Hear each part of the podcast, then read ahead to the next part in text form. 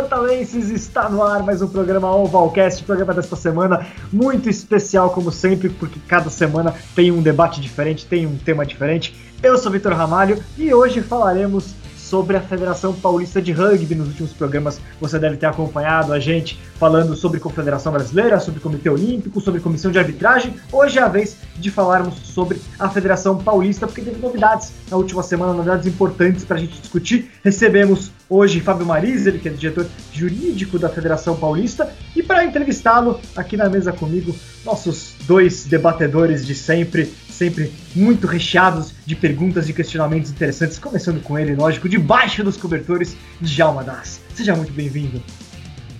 Ah, já começou o bullying, né? ah, não, debaixo dos cobertores, fala a verdade. É, pro som tentar ficar um pouco melhor, mas hoje vai ser divertido, vai ser um programa muito interessante. Estou ansioso pelo debate. Ah, eu sei que você tá, então vamos lá, porque também temos na mesa ele, que é o homem mais cético do rugby brasileiro. Ceticismo puro, que é então até colocar um, um som de trovões aqui, meio, meio nebuloso, escuro. Não é isso, Diego? O homem mais cético do rugby brasileiro, Diego Monteiro. É isso, o Vitor também bulina. O Vitor bulina todo mundo, sabe porque ele é o dono. Aí dá direito. Na verdade é assédio moral quando é no trabalho, não é bullying. Ah, desculpa, Diego. É. Você pode perguntar pro nosso entrevistado que ele é advogado, ele pode te ajudar nessa, nessa sua missão de me processar. É, e a gente tem gravado ainda tudo, devidamente é. registrado. E hoje vamos falar aí da Federação Paulista, a gente tava brincando, Federação Paulista, além do Renatão, também um pouco mais das outras pessoas que estão trabalhando muito aí pelo rugby paulista e sobre os projetos aí. E, e já que você tocou no assunto do ceticismo, Vitor, a gente vai falar hoje do plano da Federação Paulista pelos próximos 10 anos. Eu já digo que não existe nenhum projeto de 10 anos no Brasil, o brasileiro não pensa além de 3, e olha lá, 3 é longuíssimo prazo. Mas vamos falar aí do que a federação vem fazendo. Ceticismo puro, tá vendo, Fábio? Primeiro lugar, ele tem direito já de me processar, posso ficar um pouquinho preocupado aqui ou a gente eu, consegue Eu já mandei mais? no chat, marquei uma reunião segunda-feira com ele lá no escritório, fica tranquilo. Ah, não, tranquilo. Vou ter que correr então aqui. E aí, meu, será que. Será que tem mesmo, como o Diego falou, né? Projetos, 10 anos é bastante, é bastante tempo, evidentemente. E tá na hora de a gente começar a pensar sempre mais a longo prazo do que a gente vinha pensando no rugby brasileiro, né? Exatamente, Vitor. Boa tarde, boa tarde, Djalma, Diego. Obrigado pelo convite. É, eu acho que tirar o, tirar o Renato da federação é o objetivo. Não, tô zoando, brincadeira. o Renato é o cara que leva o rugby paulista e mas a gente nós temos aqui na federação muita gente trabalhando também e acho que é importante é, mostrar o que a gente está fazendo e demonstrar as nossas intenções e é difícil fazer um planejamento estratégico de 10 anos. Eu concordo um pouco com o Diego, cara. É, então a dificuldade foi bem difícil o, o, projeto, a efetivação disso e a execução a gente está indo passo a passo. Por enquanto estamos, estamos corretos no tempo da, da programação, mas é difícil. Não é uma coisa que a gente está acostumado, não. Concordo com o Diego, mas eu acho muitas que é um exercício, variáveis. muitas variáveis, muitas ideias que surgem no meio e eu concordo com o Diego. A gente é, tem uma é, o rugby e, e, o rugby no Brasil nós temos é, muita, muitos pontos que podem fugir totalmente da curva do planejado. É, o, o, planejamento estratégico da federação é para ter um norte, não assim. A gente tem que ter um, uma perspectiva, uma vontade. Se isso vai ser seguido cabo a rabo, é mais difícil saber, mas a gente está tentando e estamos conseguindo por enquanto, pelo menos. É, o pessoal pode conferir no site da Federação Paulista, o portal do rugby também publicou planejamento estratégico da federação, a 2019 até 2029, né? Planejamento que é bastante abrangente, tem, tem vários pontos aqui, né? Começa com uma, um reforço das, da missão, valores, né? Da visão da, da entidade e, e, trata tanto da gestão como do. Pro...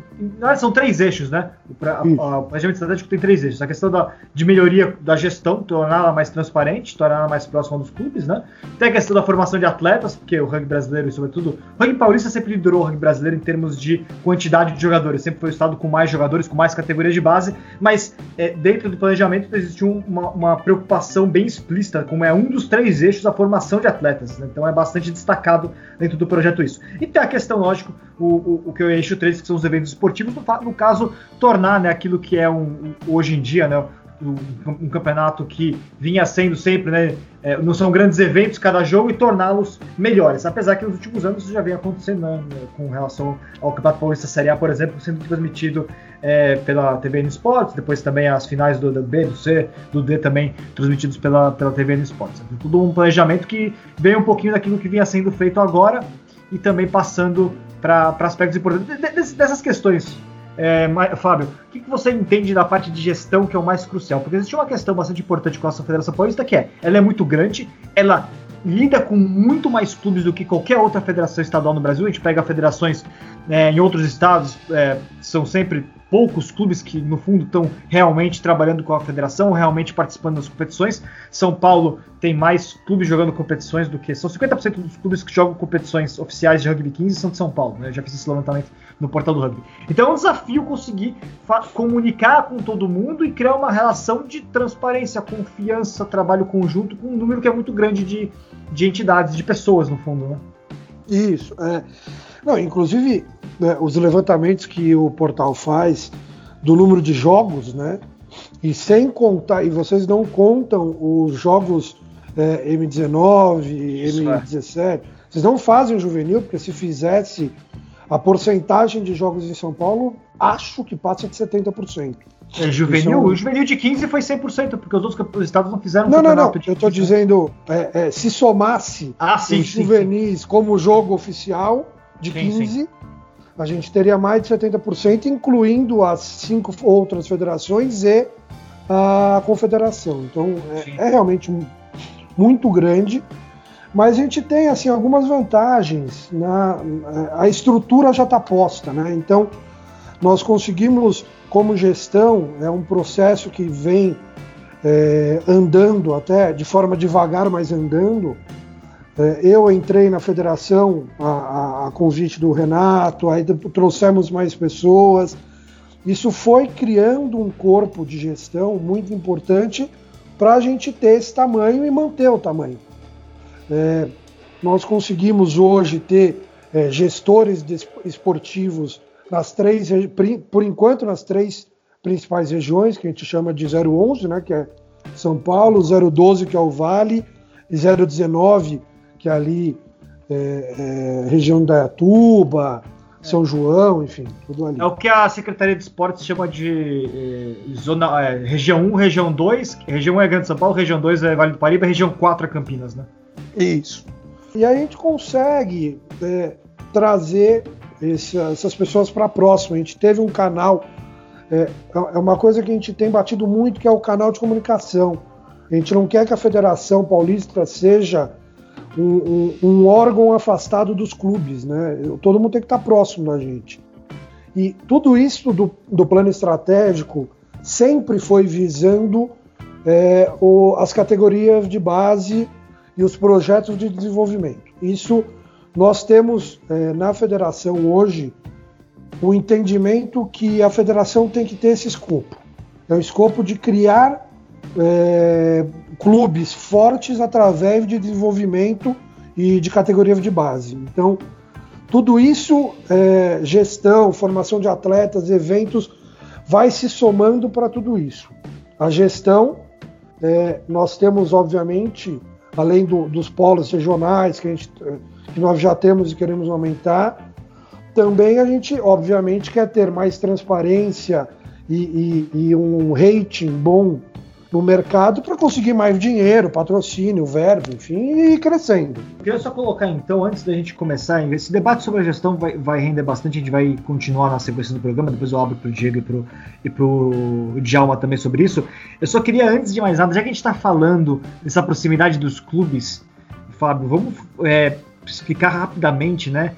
Rapidamente não, mas vamos, vamos, vamos entender exatamente qual, qual que é esse, esse plano de auxílio, porque eu acho que todas as, as questões feitas, todas as ações recentes feitas é, nesse sentido de se aproximar com os clubes, acho que a primeira ação que tenha sido mais impactante, né, do ponto de vista dos clubes sentirem o impacto. É, os clubes, evidentemente, pagam, pagam a, é, a, inscrição dos torneios, enfim, então relacionados com tem, essa, essa relação com a, com a Federação Paulista de participarem das competições, mas sempre houve né, aquele, aquela, aquele questionamento né, do, do qual é o retorno. Né? Um retorno que a gente teve recentemente ano passado, que era bem claro, era a transmissão dos jogos na, na TV Esportes, que foi uma coisa que foi viabilizada, foi bastante interessante. A outra coisa é agora esse novo plano de auxílio. Então vamos entender bem o que é esse plano de auxílio e a gente depois abre um debate mais amplo dessa gestão. Plano de auxílio por conta do Covid, né? A Federação Paulista nos últimos tempos conseguiu aumentar o seu caixa, né? conseguiu aumentar o, o, o, o seu, o seu orçamento é, e está usando agora parte desse orçamento em ajuda dos clubes no momento que muitos clubes estão passando dificuldade para pagar os seus profissionais que trabalham com, com, com juvenis, sobretudo. Né? Como é que vai funcionar? Quais são os critérios? para os clubes poderem ter esse auxílio, que é algo que vem acontecendo em outras federações pelo mundo. Né? A gente vê algumas federações nacionais é, ajudando clubes financeiramente. A Federação Paulista é a primeira aqui no Brasil a ter um movimento desse tipo. Né? Como é que, em que consiste esse, esse programa de auxílio?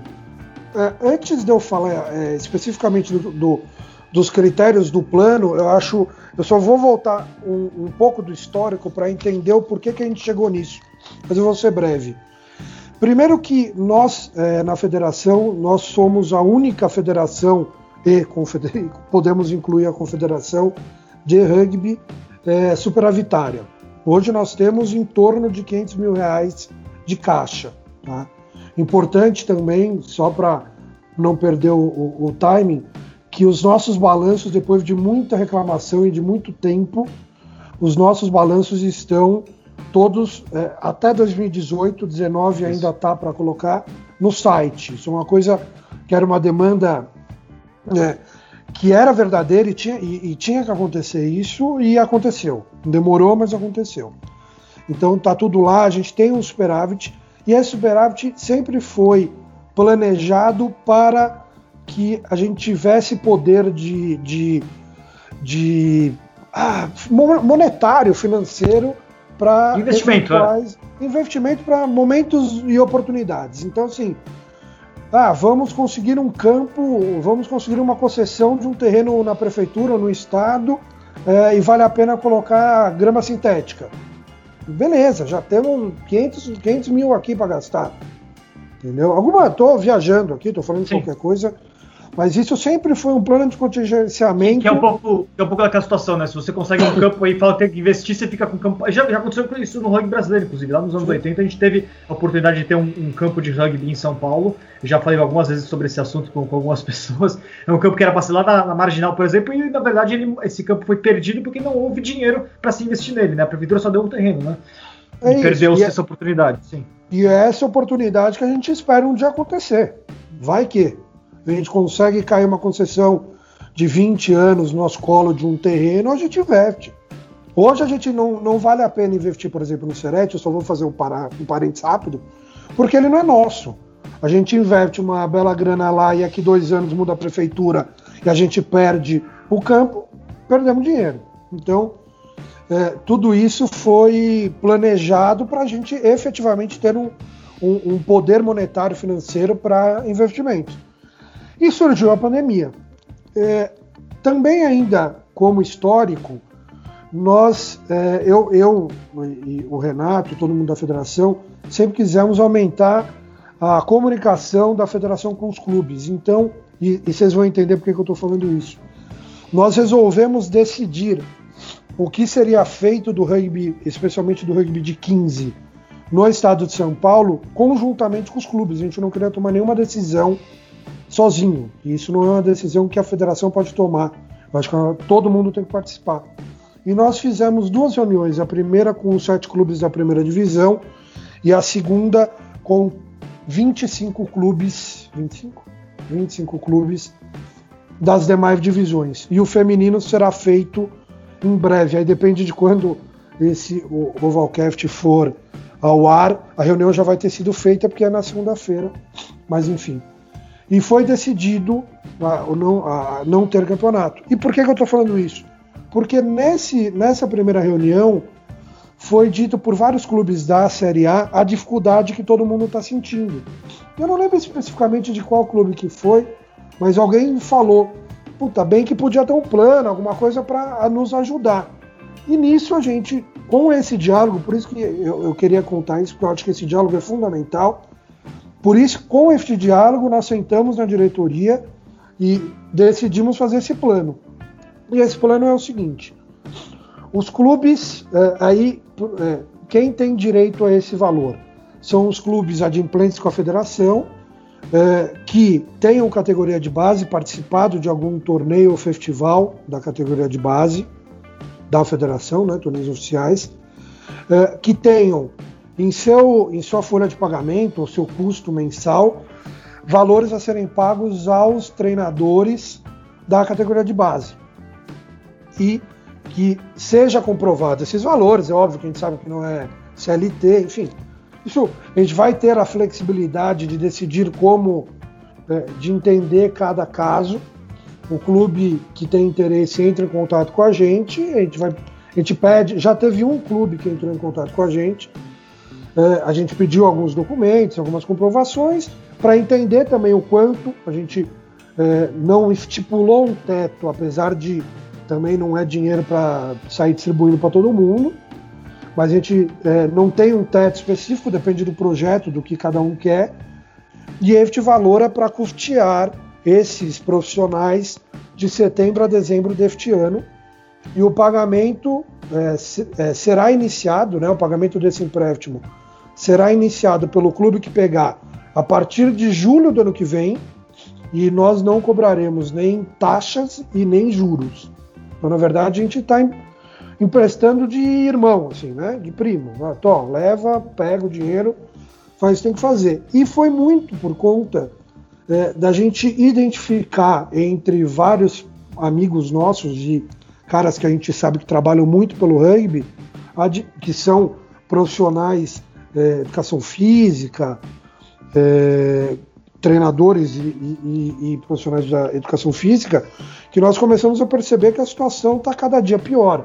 Informação de profissionais que estão fazendo Uber, profissionais que estão fazendo é, iFood para é, conseguir complementar a renda, alguns que estão pensando em mudar de casa para pegar um aluguel mais barato. Isso nos preocupa, porque é quem vai fazer o rugby crescer. Então, nessa hora que a federação tem que ser parceira dos clubes e tentar de alguma forma ajudar, e é isso que a gente quer fazer. Então, deixando só claro, né, a, o critério no fundo é o clube que tem uma folha salarial já, já existe, já, já tem uma folha salarial, não é para ninguém pagar quem não tenha já uma folha salarial, certo? É não é para ninguém inventar um projeto que não existe ainda. Quem já tem uma folha salarial que, que investe em categoria de base, a federação está emprestando esse dinheiro para que não se perca esse trabalho que já são tão poucos clubes que conseguem manter é, um projeto de, de, categoria de base de longo prazo, né, que aconteça e que realmente dê retorno. No fundo, a Federação pode estar evitando que acabem os projetos que existem, né? No fundo é isso. É, é, é isso. A gente, né, nós temos alguns clubes no estado de São Paulo que são é, fomentadores naturais de novos talentos e, e às vezes nem talentos, né? Não estamos nem falando de alto rendimento, nada, novos atletas precisa fomentar isso. E até teve, óbvio que a gente acompanha as, as mídias sociais para entender como foi a, é, como se recebeu essa, essa informação e muita gente acho que nos, nos elogiou. E teve uma pessoa que não nos elogiou, que falou: olha, mas vocês, é, a gente banca vocês e vocês não querem ajudar todo mundo. Cara, não é bem isso. Nós, como federação, representante dos clubes, a gente tem um objetivo que é, que no nosso entender é o fundamental, que é a base, é a categoria de base. É, o adulto, os adultos que se cotizem, pega, cada um pega um pouquinho de dinheiro, que tem bababá, faz vaquinha, faz não sei o que e paga o treinador. Não é que a gente não quer também ajudar o adulto, mas o adulto, ele é, ou melhor, a base é hipossuficiente, eles não têm é, o, o, dinheiro para tirar, né? Porque a gente, nós identificamos nos clubes, especialmente do interior, que são os clubes que têm parceria com a prefeitura, é, que essas parcerias estão acabando. E quem paga esses profissionais são é, é, as parcerias, né? Os valores são oriundos dessas parcerias. Então, a gente precisa ajudar essas pessoas, né? O adulto, enfim, é, todo mundo cotiza desde sempre a mensalidade, né? Enfim, é eu acho que a base é o nosso foco principal. Diego, Djalma, bola com vocês. É... Não, você falou, ah, e a federação vai fiscalizar esse dinheiro? Como vocês pretendem? Vocês vão, vocês estão dando dinheiro? Seria um empréstimo, é juridicamente um empréstimo, você quer advogar. Vocês vão ter uma fiscalização, vocês vão ter algum controle? Como vai ser feita essa relação com os clubes que vão receber? Olha, é, Diego, na verdade eu só tenho que falar uma coisa rápida. Todo o valor é, emprestado, é que na verdade juridicamente nem é um empréstimo, porque empréstimo teria que ter juros obrigatoriamente. É um. não sei nem o que, que é, é um, é um auxílio. Né? Juridicamente eu acho que é um auxílio. É, todo valor emprestado, todos os documentos, todo projeto, tudo será é, colocado no nosso site na maior transparência possível é, para todo mundo saber quem que foram os destinatários desses valores e quanto, o forma de pagamento, enfim, tudo direitinho a gente vai colocar o mais transparente possível no site. Mas respondendo o que você está dizendo, a ideia é fiscalizar.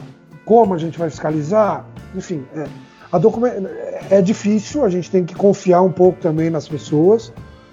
É, mas a gente, uma das documentações que a gente pede é quem é o, o profissional, é, quanto que ele ganha, é, os comprovantes dos pagamentos, tudo isso a gente vai pedir. E a gente vai ter. É, o mundo do rugby, obviamente, a gente sabe que é pequeno. Então, se tiver algum desvio, não, não, não ilicitamente, mas um, uma mudança de rumos com esse valor, nós saberemos. Né? A gente não vai ter uma fiscalização direta uma intervenção no clube, não, obviamente que não. Todo mundo tem sua autonomia associativa, inclusive. Mas nós saberemos se isso está sendo aplicado da forma correta. Enfim, né? é, é, a forma que a gente consegue. É, mudar um pouquinho de assunto, porque uma coisa que sempre eu fiquei curioso é, é como a federação pode ajudar não só as equipas que estejam da, da, da, da Série A, é, e nesse tempo de pandemia, eu acho que uma, temos que nos preocupar não somente né, com a base, mas também com aqueles pequenos times que têm muita dificuldade é, para continuar existindo. Não muitas vezes porque não tem condições de pagar a taxa, porque é alta demais, ou porque os locamentos. É, eu queria saber como vocês enxergam é, as, equipas, as equipas menores, Série C, Série D, que também fazem o rugby paulista, né? Como vocês vão poder ajudar depois dessa pandemia, que é um divisor de águas e que está né, fazendo com que todo mundo tenha que repensar sua vida e aí talvez percamos algumas umas equipes aí no meio. Eu acho que só completando o que o Diogo está colocando, no fundo é uma preocupação que, que é uma preocupação que todos os estados vão ter também, né? Isso vai ser uma coisa que a gente vai ver bastante, que é o número de equipes participando de competições caindo porque as pessoas perderam dinheiro, né? E aí fica realmente complicado de, de participarem, na, tudo a categoria adulta, né? O juvenil acho que a gente já meio que entendeu que, que é um, um outro tipo de gestão, né? Mas pensando no adulto, certamente vai ter uma diminuição, né? É, eu, eu, eu, acho, Vitor, que não é só a questão financeira. É, muita gente vai perder atleta por falta de interesse também. Não é só os clubes é, do adulto dizendo vão perder só a, a, por conta de grana, vão, vão, vão acabar. Eu acho que a, o interesse pelo esporte, por qualquer esporte esse ano, diminuiu muito. Então a gente, é, nós temos nós tivemos um boom de equipes muito grande ah, perto da, da, da, Olimpíada, da Copa, e tem é, dá para se notar que tem cada vez mais diminuído o número de, de equipes, né? É, tirando as equipes que são equipe que só tem uma equipe no, na cidade, essas me preocupam porque você perde o rugby na cidade. Mas as outras equipes, eventualmente, uma fusão às vezes até ajuda, porque por que, que eu estou dizendo isso? É, a chance de perder clubes pós-pandemia é, por ausência de atletas é porque muitos clubes vivem é, com poucos atletas, né? Já tem um elenco muito reduzido. Isso que é importante a federação identificar é, é esses locais, esses lugares, para tentar melhorar. O que já está definido, é, por razões óbvias, é, clubes que já pagaram a taxa esse ano é, podem pedir o, o, o, o, retorno desse valor se precisar. Isso já foi até conversado por alguns clubes. Isso. Clubes que pagaram esse ano e não precisam desse dinheiro nesse momento terão esse valor como crédito no ano que vem. É, ano que vem não haverá de jeito nenhum aumento em taxa, na verdade não há aumento, acho que o Renatão é melhor nisso, mas não há aumento há uns 3, 4 anos na taxa da federação. E mais, é, isso é uma coisa que a gente vai pensar mais próximo do fim do ano, mas eventualmente a gente até tente é, modificar emergencialmente as taxas. Enfim, isso a gente vai estudar para valer o quanto vale, para ver o quanto vale a pena. Mas nós tentamos, é, hoje é, nós temos um grupo com todos os clubes de 15, todos não, o, quase todos os clubes de 15 da Federação Paulista, para a gente ter essa proximidade, porque muitas vezes, eu acho que foi o Djalma que, que perguntou, muitas vezes as informações não vêm também. Então, é, fica aqui, é, isso foi dito na nossa, na nossa conversa, nas nossas conversas com os clubes, mas fica aqui novamente a fala da, da federação que os clubes podem vir conversar com a gente, porque às vezes é, alguma ideia boa não está vindo, não, não, não chega em nós, mas vocês trazendo, os clubes trazendo, a gente surge com boas ideias, como o plano emergencial surgiu de um clube. Então, é, às vezes passa pela gente. Então, é, vamos entender, nós temos algumas outras cidades que ainda nem um clube formado possui, mas que a gente já foi conversar com o secretário de esporte, é, já fomos conversar com o prefeito. Isso a gente faz e Vitor, até uma coisa legal para falar, não sei se agora ou a gente espera, mas eu tinha um plano, eu, eu, o Renato e o, e o Ricardo Marangoni, que também faz parte lá da federação e é conselheiro nosso no CA da confederação, é, nós tínhamos um plano feito ano passado para que este ano, plano informal, esse ano a nossa ideia era conseguir tentar, né? Enfim, não, não sabíamos se ia conseguir, mas conseguir assistir um jogo de rugby das outras divisões, um jogo pelo menos em cada cidade do estado de São Paulo. Então, um jogo em Pinto, um jogo em Pira, um jogo em São Carlos, um jogo em São, São João, para a gente conseguir levar mais próximo a federação, conhecer como funciona, o que, que vocês precisam, trocar uma ideia, fazer um terceiro tempo legal que a gente consiga conhecer a estrutura é, para trazer mais proximidade. Isso era uma intenção que a gente tinha esse ano e é uma intenção que a gente, é, se tudo der certo, se, se a pandemia nos deixar, a gente pretende fazer ano que vem. Eu acho que é fundamental, é conseguir ter é, uma, um, um, diálogo mais próximo. As pessoas acham que a federação está longe, então a gente vai trazer a federação mais perto para exatamente poder ajudar e, e o que dá para fazer a gente vai fazer. Aqui é a federação de todo mundo, não é nossa. Né?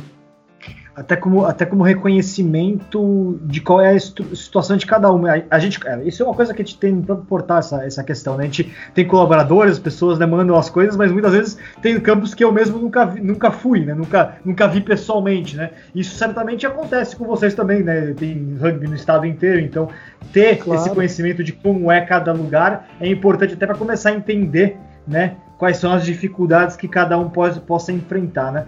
É, eu acho que a, a é, fala só, do... só, um, só um parênteses, Vitor, desculpa. É, nós temos poucos braços e identificar tudo é muito difícil. É, com os três gestores por região já facilitou muito, mas a gente quer aumentar isso. Eu, só, eu quero até colocar para o Djalma, acho que depois ele pode completar também, que eu sei que é uma preocupação que ele, que ele já expressou aqui, que é com relação a. Ele falou da questão do, financeira dos clubes para poderem participar. Talvez agora no momento eu coloco para você como, como um questionamento mais amplo, assim, né? É, no momento de pandemia, que a gente vai ter todo mundo passando mais dificuldades financeiras, é, você entende que talvez no próximo ano a gente possa, possa buscar na, nas divisões inferiores, né? Paulista C, Paulista D, enfim, o que quer que seja, Copa São Paulo Feminina, enfim. É, um, um, competições que sejam talvez de um custo até menor para os clubes? Como, como que você entende essa, essa questão financeira hoje com relação ao que as obrigações que os clubes têm? Né? Até também ah, vendo qual é a quantidade de adimplência que tem né? e, e inadimplência, né? Porque isso também é um termômetro de quanto que é pesado ou não para as equipes. Acho que o Djalma pode completar alguma coisa com essa. É, eu, eu, queria, eu também, é, eu queria completar porque assim nós temos visto nos últimos anos, né, que é, várias equipas têm é, desistido, né, do, de disputar o campeonato.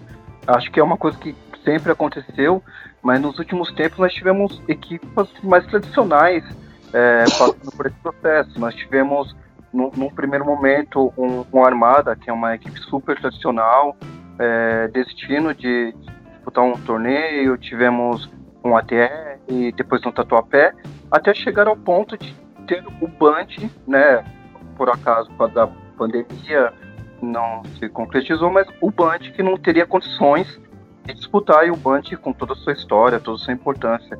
Então, é, uma coisa que eu queria saber, é, pensar, é na, na, como é que nós faremos, não só para impedir que esses times, que a gente perca mais times, mas também que não é que esses times que tiveram problemas muito sérios antes da pandemia, é, como que pode ajudar ou, ou como é, eu queria entender como é que nós podemos tornar o nosso rugby mais mais forte e não temos tantas equipes desistindo do, dos torneios por um motivo ou por outro isso já antes né do, do que aconteceu esse ano.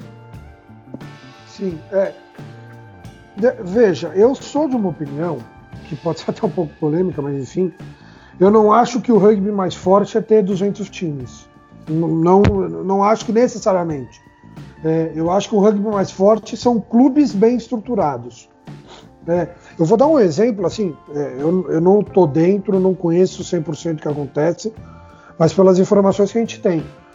O Band, por exemplo, é um clube que sempre teve dinheiro, né, especialmente porque ele aprova, aprova, aprova, eu acho, até hoje, projeto de lei de incentivo, pelo menos uns quatro anos.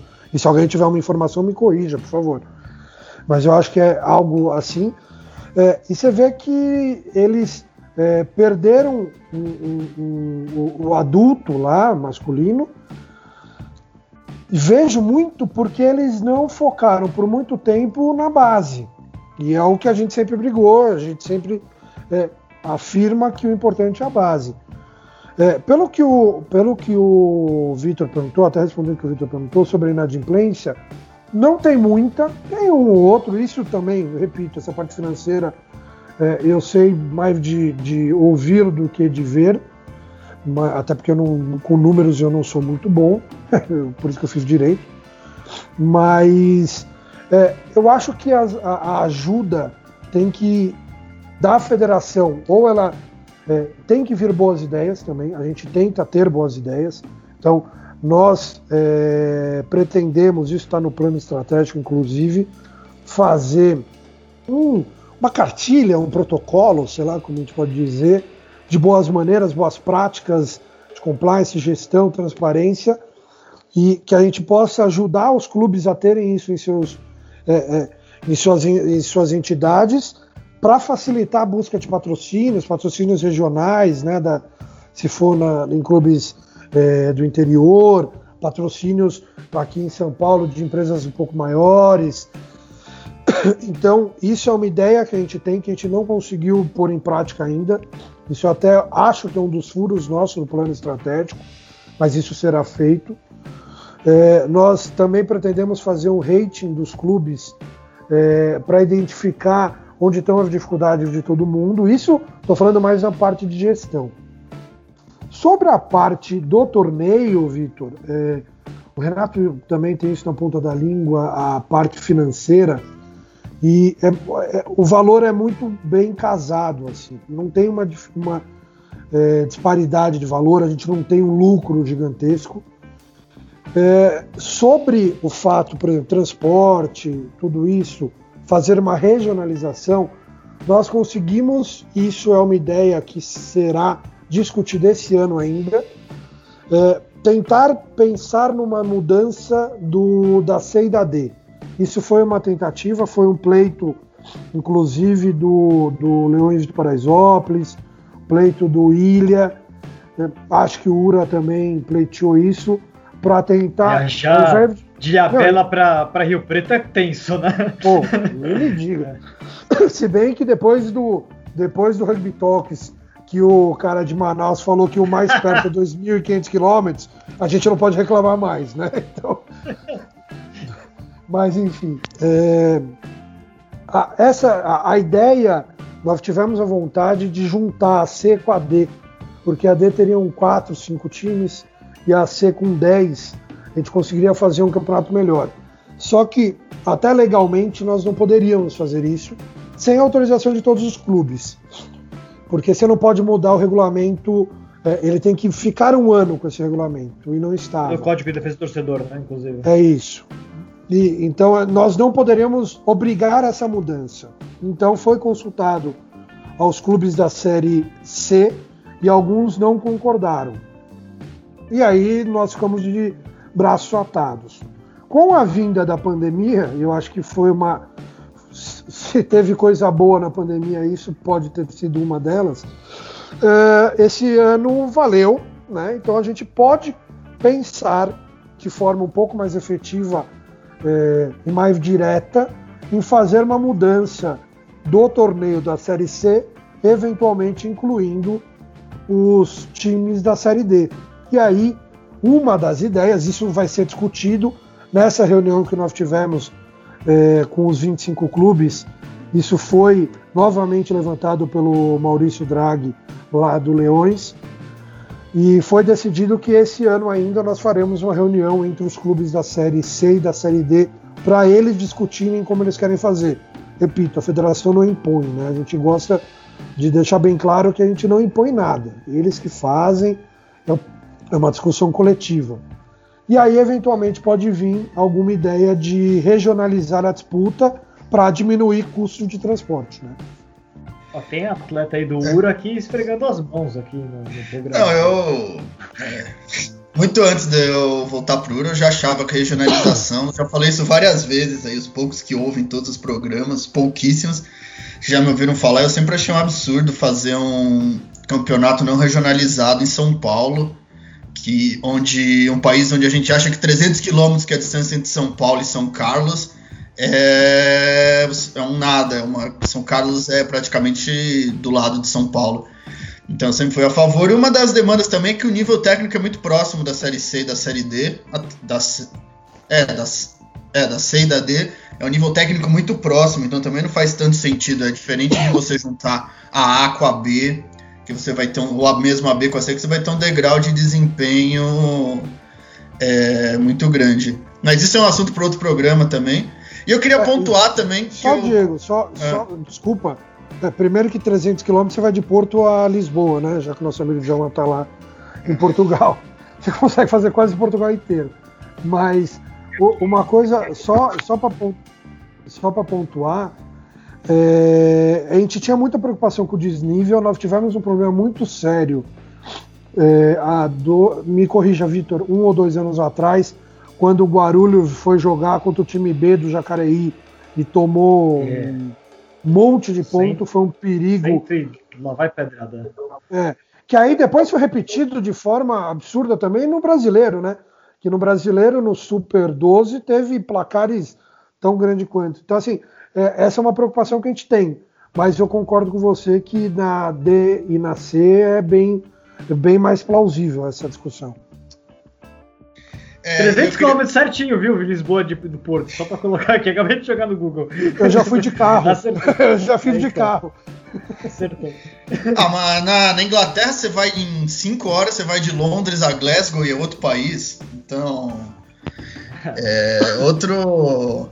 Outra coisa, e queria falar que o Djalma falou também, o Baeta sempre falava em todos os terceiros tempos que o rugby brasileiro não cresce. É, como é que, ele não expande, ele. É, como é que é? Ah, eu tinha lembrado, agora escapou. Ele incha. Que é que a gente não tem mais clubes, mas a gente tem um clube que tem 40, que se divide em dois clubes que tem 20. E é a gente vai fazer. E a gente vai fazendo isso até o ponto aí, com todo respeito, que tinha uma cidade como Mogi que tinha dois clubes, que tinha um clube que viraram dois, que viraram um, e agora eu não sei quantos clubes tem em Mogi. O... Mas então é uma ilusão, você pode. Hã? rebaixado o Mogi, né? Jogou. Acho que nem vai ter nenhum, nenhum, nenhum dos dois pro, pro ano que vem, talvez, né? A menos que eles se reestruturem lá. No papel eles estariam no, não estaria nem na D esse ano, se não me engano, porque eles não tinham se inscrito. Mas enfim, isso é outro caso. Eles, eles então, não se inscreveram. Escreveram? É, não se inscreveram, não. É, então, não teria nenhum esse ano, exatamente. É, você tem países que você vê até mesmo o Uruguai, o Paraguai tem pouquíssimos clubes, mas são clubes estruturados. Às vezes é melhor do que ter 10 clubes você ter um clube com time A, B, C, D, masculino, juvenil, sei lá, M12, M15. Então eu também não sou. Acho que essa monte eu de. Da, eu sou da sua opinião, Diego. Concordo 100%. Eu, eu, eu, eu acho que, no fundo, isso é até legal para o debate. É, não tem muito o que fazer quando você precisa de um time na cidade. Né? O único time na cidade tem que ser, senão as pessoas não vão para outra cidade. Mas quando a mesma cidade o ideal na mesma cidade é que não se divida, né? Isso daí para mim é o. E, e não só é, o, o, time masculino em si, mas também a gente teve muito ao longo do tempo no Brasil, a gente vê repetidas vezes acontecer do time feminino ter que romper com o masculino porque não se entendem, porque o, o time feminino entende que é deixado de lado nas na discussões, né? O que é um problema sério, até do espírito do rugby, da gente né, não conseguir fazer harmonizar as equipes quando no fundo deveriam estar trabalhando juntas, né? E, e o masculino deveria apoiar o feminino nesse caso, né?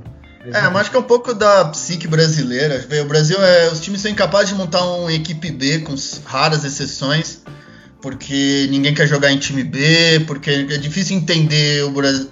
Acho que o brasileiro entender, além dos, dos 20 que entram lá em campo, é difícil para o brasileiro entender, talvez construir essa coisa da ideia do clube que todo mundo trabalha. Mas, na verdade, minha pergunta não tem muito a ver com isso. Mas eu queria colocar, como a federação, como você vê ou acha essa coisa que muitas das pessoas pensam que acaba no clube, que tem que trabalhar para o clube, às vezes nem para o clube trabalha, que a federação às vezes até está atrapalhando, que a federação não é o caso. Como fazer os clubes ou o rugby de São Paulo entender, de certa maneira, a federação é todo mundo junto e que a federação você tem que caminhar com a federação e que a federação tem que fazer parte do dia a dia do rugby? É, trabalhando. É assim que eles vão entender não, não tem muita solução. É, é, nós, e eu acho que isso não é um problema do rugby, nós vivemos numa sociedade que adora reclamar, né? Mas na hora de, de fazer isso a gente vê, não estou falando de federação, estou falando de clube, estou falando de condomínio, de prédio, estou falando qualquer coisa. Tem muita gente que gosta de reclamar, mas ir lá e fazer é mais difícil. Né? Em todas as áreas. Eu estou falando, por exemplo, o portal do rugby. Muita gente fala que a mídia de rugby no Brasil tem um monopólio. Não, não tem monopólio. Eles tentaram há 10 anos atrás e começaram a trabalhar. Então, eu não tenho pedido ninguém de trabalhar, né? não. é isso, não aí. tem monopólio. Vocês trabalham, vocês sentam a cadeira e estão trabalhando. já pode mover uma ação antitrust com, pro, com mais uma, mover uma ação antitrust com o Vitor. O Fábio vai sair daqui com um monte, com um monte de trabalho que você tá dando pra ele a mais aí, Diego. Não...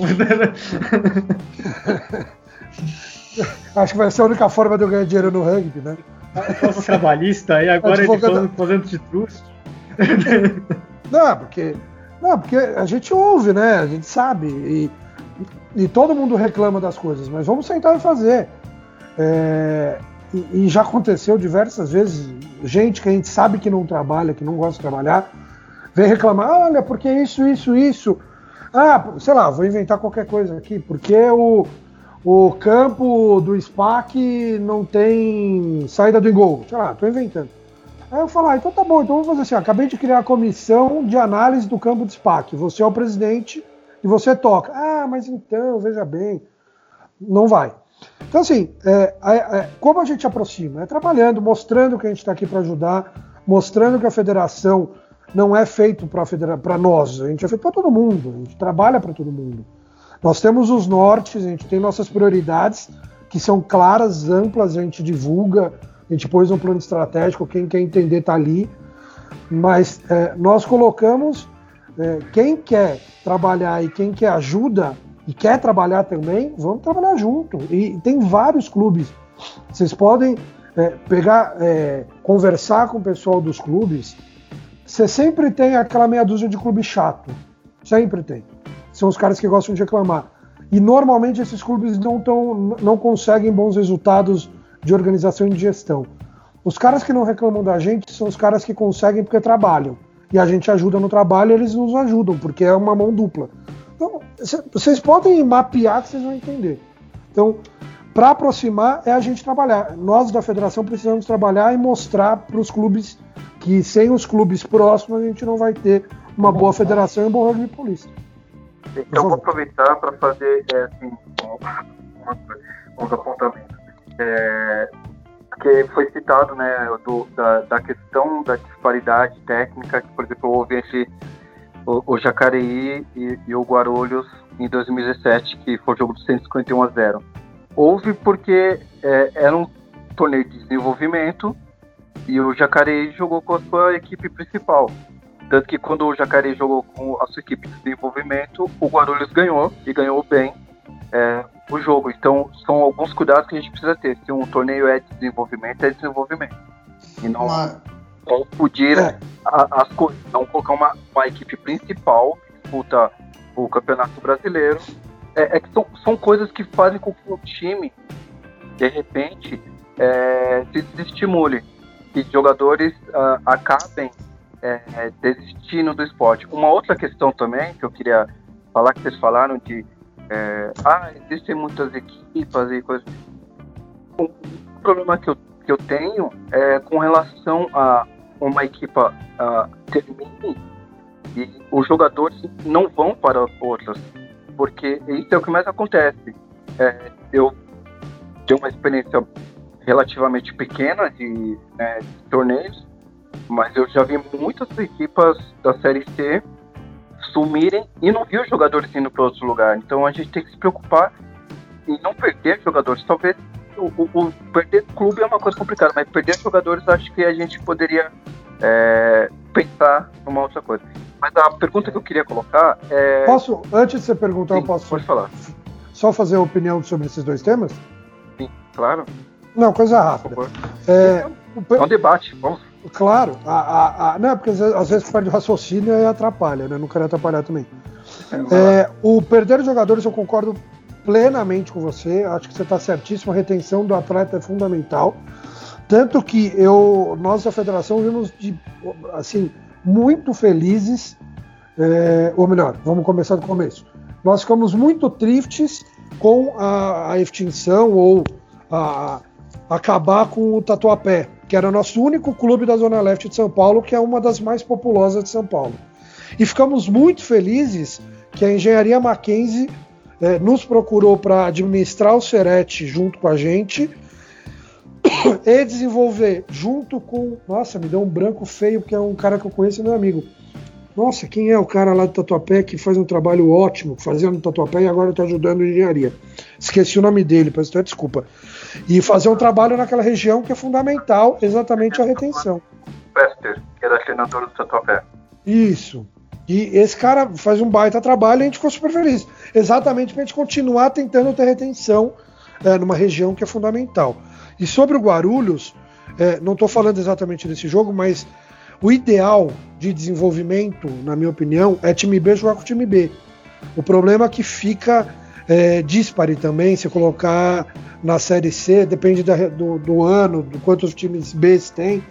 E o Jacareí ou qualquer outro clube, é, desenvolvimento às vezes é desenvolver um atleta que estava lesionado e um atleta de ponta. Então é uma situação muito complicada e é, os erros são feitos para corrigir caminhos. Eu concordo com você.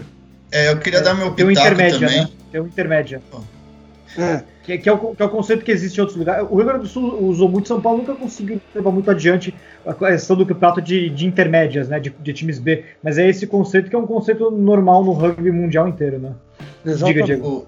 Não, queria dar meu pitaco também. Com todo respeito à federação, eu acho que essa ideia de juntar, colocar as equipes B no, na última divisão, acho que foi um dos maiores erros da federação. Acho que foi uma ideia bastante burra. Sei que o Renato uma vez ficou bravo porque eu falei isso.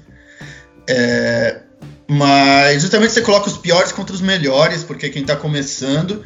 E essa história de time B, de certa maneira, é uma ilusão, porque o.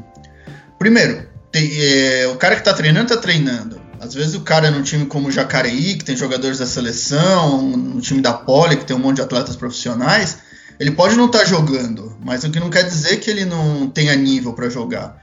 Então o time B do Jacareí, ele é abaixo do time A do Jacareí, mas mesmo assim é um atleta que está treinando num nível completamente diferente.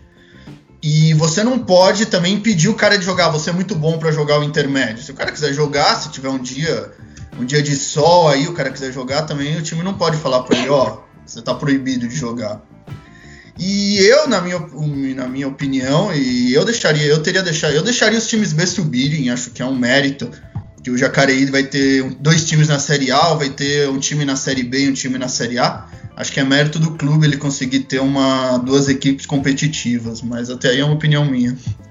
Só sobre isso, é, você tem um problema de, de elenco, né? Porque as, na, no B você poderia ter vários é, jogadores de outros clubes também jogando, é meio que uma mini seleção e um cara pode jogar a Série A e a Série D, né? Do mesmo time. Então isso atrapalharia, é, não poderia ter, teria que ter uma regra que tá bom, o B pode subir. Na verdade, eu não lembro se é, a gente impedia a subida. Eu acho que até que não a gente dizia no regulamento, posso estar errado, que pode subir quem não tem jogador de outra divisão. Mas aí e você ninguém... mata a equipe, porque o cara de Jacareí ele vai querer jogar Série A. Então, mas aí fica muito complicado o cara ter dois times que ele pode usar o mesmo jogador nos dois times. Aí, ah, aí você, você, vai ter a disparidade. Se o cara mas se você tem perna para jogar duas competições, mas, que... mas, aí, mas aí você está sendo é, é, aí vem um contrassenso, porque vai vir um time A do Jacareí para jogar no, no, na Série C, na Série D. É, não, não, dá. Se é, se é, time B, é time B, não pode ter jogador de time A. Isso é a minha opinião. Isso, porque é o que você falou, parabéns ao Jacareí ter dois times jogando. Não, parabéns ao Jacareí ter um time meio, né? Porque ele vai conseguir é, alternar jogadores. Aí eu, aí eu sou contra. Mas tendo dois times efetivamente, eu não seria contra, não. Só para uma comparação, na Argentina, por exemplo, os times B jogam separados, é o campeonato de intermédia, é uma coisa completamente à parte. No Uruguai, eles começaram a fazer um sistema misto.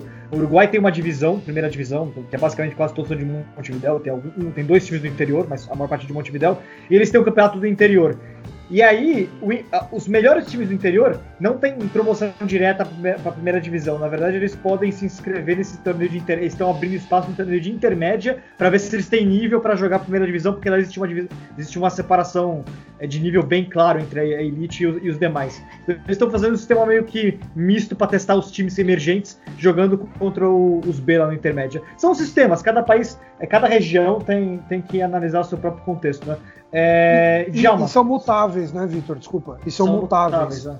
A gente tem que entender, Exato. às vezes erramos no, no, passado ou acertamos, a gente tem que entender qual é o nosso caminho. E tá, tá aí, é, vamos a gente, testando. A gente, a gente cortou o Djalma, Djalma, termina seu raciocínio, você tem que fazer outra Desculpa. pergunta ainda.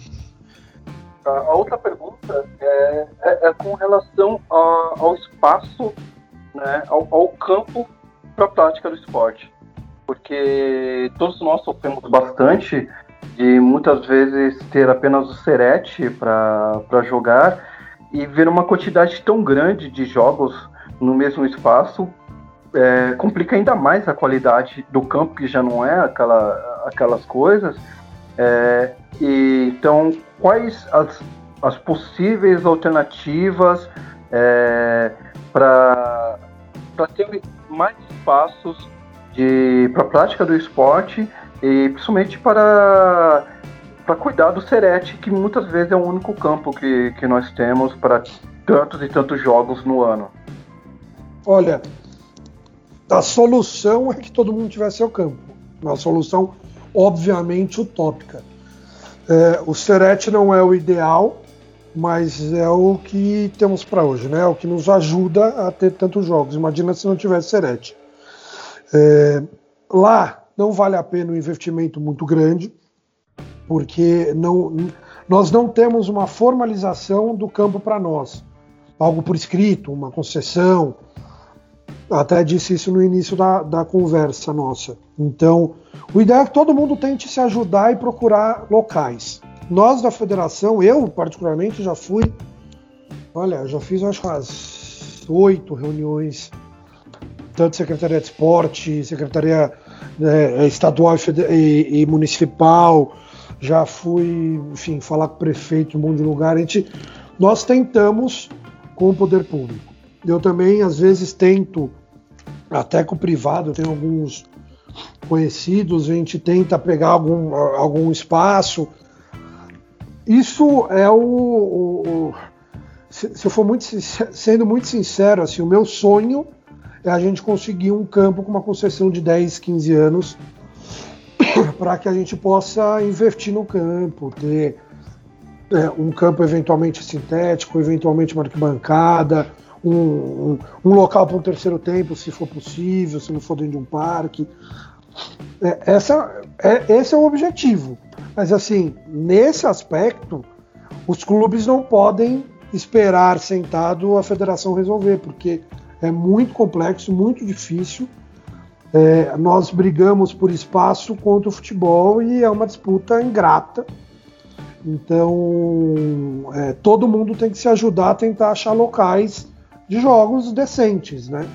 E, e, e, falo, se alguém tiver algum lugar, alguma cidade próxima de São Paulo, ou que também não seja, dependendo, é, que tem alguma interlocução com o proprietário, ou com o proprietário privado, ou com o proprietário público, venha para nos procurar. A gente senta na prefeitura, senta com o proprietário, tenta é, é, chegar a alguma coisa. Enfim, nós estamos abertos para discussões e seguramente ano que vem, com o novo prefeito, ou com o mesmo prefeito de São Paulo, ou com é, na, na região aqui metropolitana, nós iremos tentar bater nas portas para tentar conseguir um espaço melhor. Enfim, e nessa segurando o Celeste, porque não é não é bom, mas é ruim com ele, pior sem ele. Então, por enquanto a gente segura o Serete e vai tentar alguma coisa melhor. Fábio, a gente vai para a reta final do programa agora, só para né, é, as últimas considerações, mas eu só queria que você esclarecesse antes, então, um ponto que é bastante importante, acho que está um pouquinho na fala do próprio Djalma nesse programa, que é com relação ao, ao, ao clube entender, é, o, o, clube saber, né, no fundo, qual é investimento que a Confederação quer, que a Federação Paulista quer fazer a partir do momento que ela, que ela, que ela cobra as inscrições e vai e tenta montar um caixa, né? O caixa para você é o principal, o principal uso desse caixa, no fundo, é, além do que a gente está vendo agora dessa grande dessa possibilidade que apareceu com relação ao, ao, ao auxílio aos clubes, no fundo, é, talvez o maior propósito que vocês enxergam a, a médio e longo prazo é conseguir um campo e que ele seja usado para garantir esse, esse, esse incremento estrutural no rugby paulista. Seria isso? Olha, é, é, eu acho que esse fundo que nós temos ele serve para duas coisas: para investimento e para é, emergência. Né? Então, hoje nós estamos disponibilizando esse fundo para uma emergência é, e esperamos poder usar para um investimento. E eu acho que isso é, muita gente pode não concordar com que tá, o, o, com essa estratégia, não sei se não concordam ou não. É, há um crescimento, quem for ver a nossa nosso balanço no site, é um crescimento curto, é pequeno de ano em ano, é, financeiramente, mas a gente tem, a gente investe para cada vez render mais.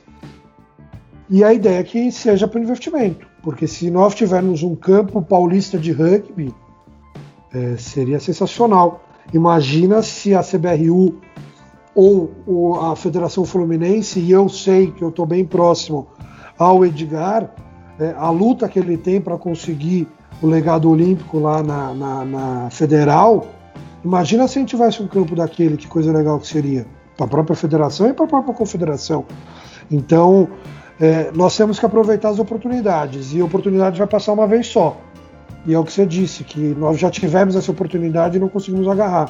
Então, é, tanto para emergência quanto para é, é, investimentos, a federação tem esse valor guardado para esses momentos. É. E só para último, último assuntozinho, antes da gente passar as considerações finais de todo mundo, tem a questão da Copa Solidariedade, não é isso? Só para a gente colocar no, no ar. É, isso eu acho que é um negócio legal. Outra coisa que também surgiu da conversa com os clubes da Série A. Por isso que é muito legal esses papos, surgem ideias boas. Então nós lançaremos nas próximas, nos próximos dias aí. Isso está sendo tabulado e, e ajustado para sair legal. nós faremos um torneio solidário da Federação Paulista de Rugby, que é um torneio é, contra a Covid. É o Campeonato Paulista, é, é o Rugby Paulista contra a Covid.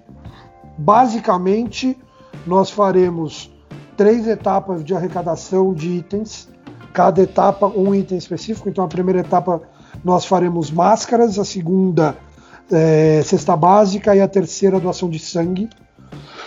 Nós ainda estamos ajustando o cronograma, o calendário, mas vai ser setembro, outubro, novembro, ou meio de setembro, meio de outubro, meio de novembro, né, o início de cada etapa.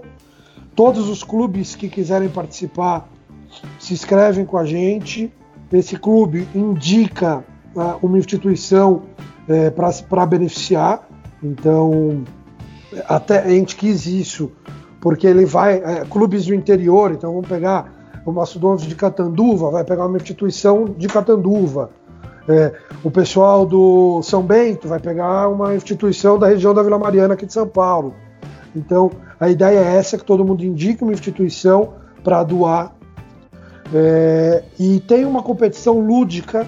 A gente vai soltar o ranking dos clubes que mais doaram, mas, a, mas essa nem é a graça da história. É que esse ranking lúdico seja para todo mundo conseguir mais e mais doações e a gente faça um, um, uma ação legal, é, até para unir mais o rugby e para a gente ter cada vez mais proximidade entre os clubes. Essa é a ideia.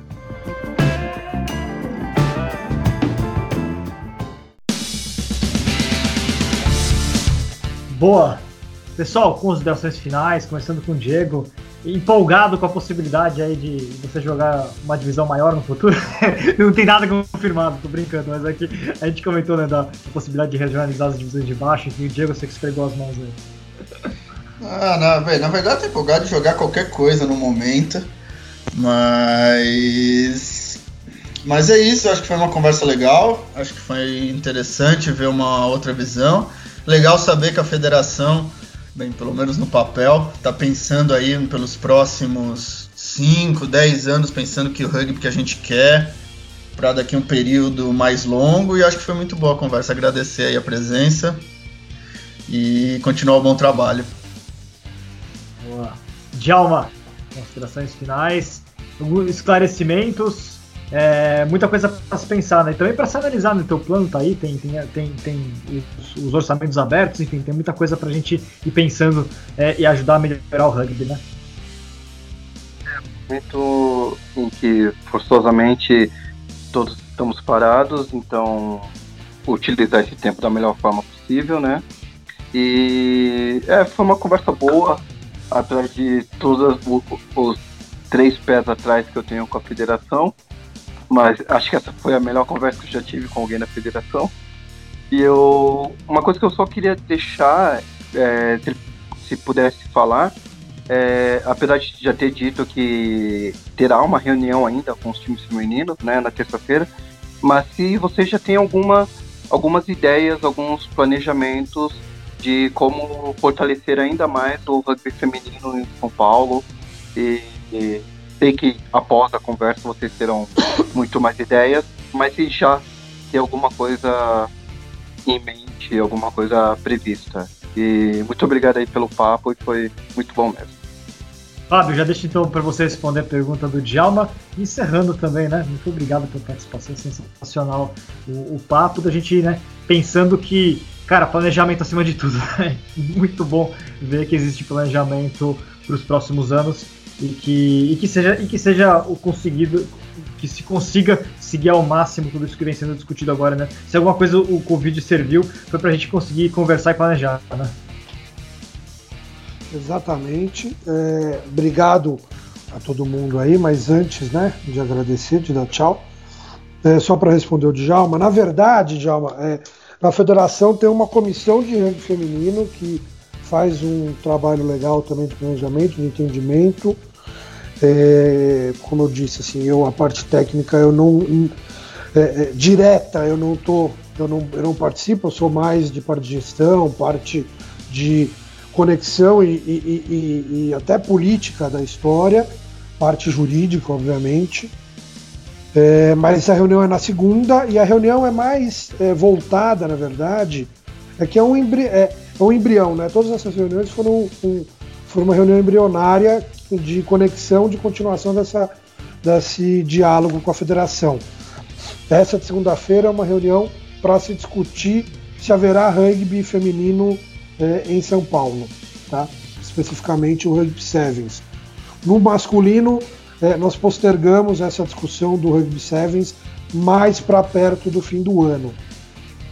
Enfim, apesar de muitos clubes estarem céticos que teremos, mas nós iremos discutir para descartar mais próximo. Não sei se esse vai ser é, o rumo que decidiremos com o feminino. É, sobre o melhor papo com a federação, Djalma, eu acho. Sim, é, a gente está muito aberto e, e, é um processo complicado que toda organização tem de, de ir construindo uma coisa legal. O Renato, ele, cara, ele levou, ele leva o rugby paulista e levava nas costas.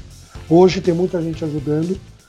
É, e assim, venha conversar com a gente, né? O Vitor sempre teve porta aberta com a gente, eu, o, o, HP, todo mundo portal, todo mundo, venha conversar com a gente. Eu acho é fundamental. Eu, eu quero deixar esse recado. Eu acho que eu fui até meio incisivo demais em dizer ou insistente demais. É, fale com a gente. Tem alguma dúvida, alguma demanda, alguma preocupação, alguma ajuda? Fale com a gente. Uma ideia, vem conversar. Nós estamos abertos. É, o, que, o que a gente não concorda, a gente vai discutir falando, não concordo por isso, isso, isso, não tem nenhum problema. Então, é, é, Diego, sobre o planejamento estratégico, é o que eu disse, é muito difícil manter de cabo a rabo, mas a ideia é manter é, e conseguir. Qualquer desvio do planejamento estratégico tem que ser um desvio para melhorar o planejamento estratégico e não por desídia ou por erro, né? Então eu peço um favor a vocês do portal é, que cobre a gente, cobre a federação, veja lá, tem um calendário lá no planejamento estratégico, isso está aberto para todo mundo. Pergunta para a gente, fala, vocês fizeram isso, aquilo, a gente vai responder. É, eu já disse que teve um ponto que eu acho que até já está passado que a gente ia fazer uma cartilha de compliance e não conseguimos fazer. E vamos fazer. Então, é, a ideia é essa. Venha falar com a gente. A federação não é, é, de todo mundo, né? Vamos conversar, vamos entender, decidir as coisas coletivamente. Então, eu agradeço muito a oportunidade, estou à disposição, tem bastante coisa para falar ainda, né, Vitor? Então, estamos aí. No que precisar, quando quiser saber qualquer coisa, estamos sempre de portas abertas. Obrigado pela oportunidade e um abraço aí a todo mundo. Valeu, Fábio. É isso. Nosso papel aqui é abrir o espaço do diálogo, abrir o espaço do debate. Para isso que serve o nosso Ovalcast. Estamos fazendo esses debates justamente até para aproximar, para é, reduzir né, ao máximo essa questão do, do, às vezes, do desentendimento, enfim, da gente começar a entender e falar a mesma língua e o Ovalcast serve certamente para isso, para esclarecer tudo, debater os temas abertamente.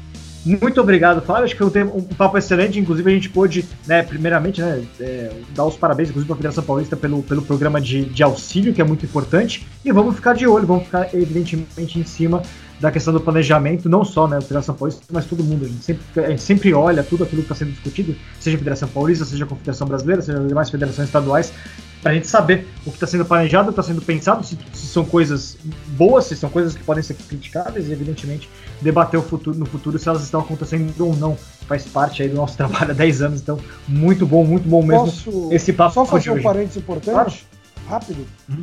Só para conhecimento de todos, até agora apenas um clube nos procurou para auxílio. Então fica aí para quem está nos ouvindo, canal aberto. Tem um, tem um, um, programa de auxílio. Quem precisa, vamos usar então o programa, né? Extremamente importante é, as pessoas entenderem que o momento é agora para ir atrás disso, né? Não deixar depois, quando as coisas já estiverem indo pro, indo, indo pro buraco, né? Bom, senhores, ficamos por aqui. Semana que vem, essa semana ainda teremos, temos ainda a sequência nos próximos dias. Né? Acompanhe a programação do Portal do Rugby, porque tem mais é, Rugby Talks, Rugby Talks é importantíssimo, rolando. Ah, tem mais Ovalcast pela frente, muito rugby mais também ao vivo debatendo o rugby no mundo, temas especiais também. Fique ligado, compartilhe, siga as redes sociais, siga as nossos canais de comunicação do Portal do Rugby. Tem muita coisa rolando por aí. Valeu, pessoal. Até a próxima.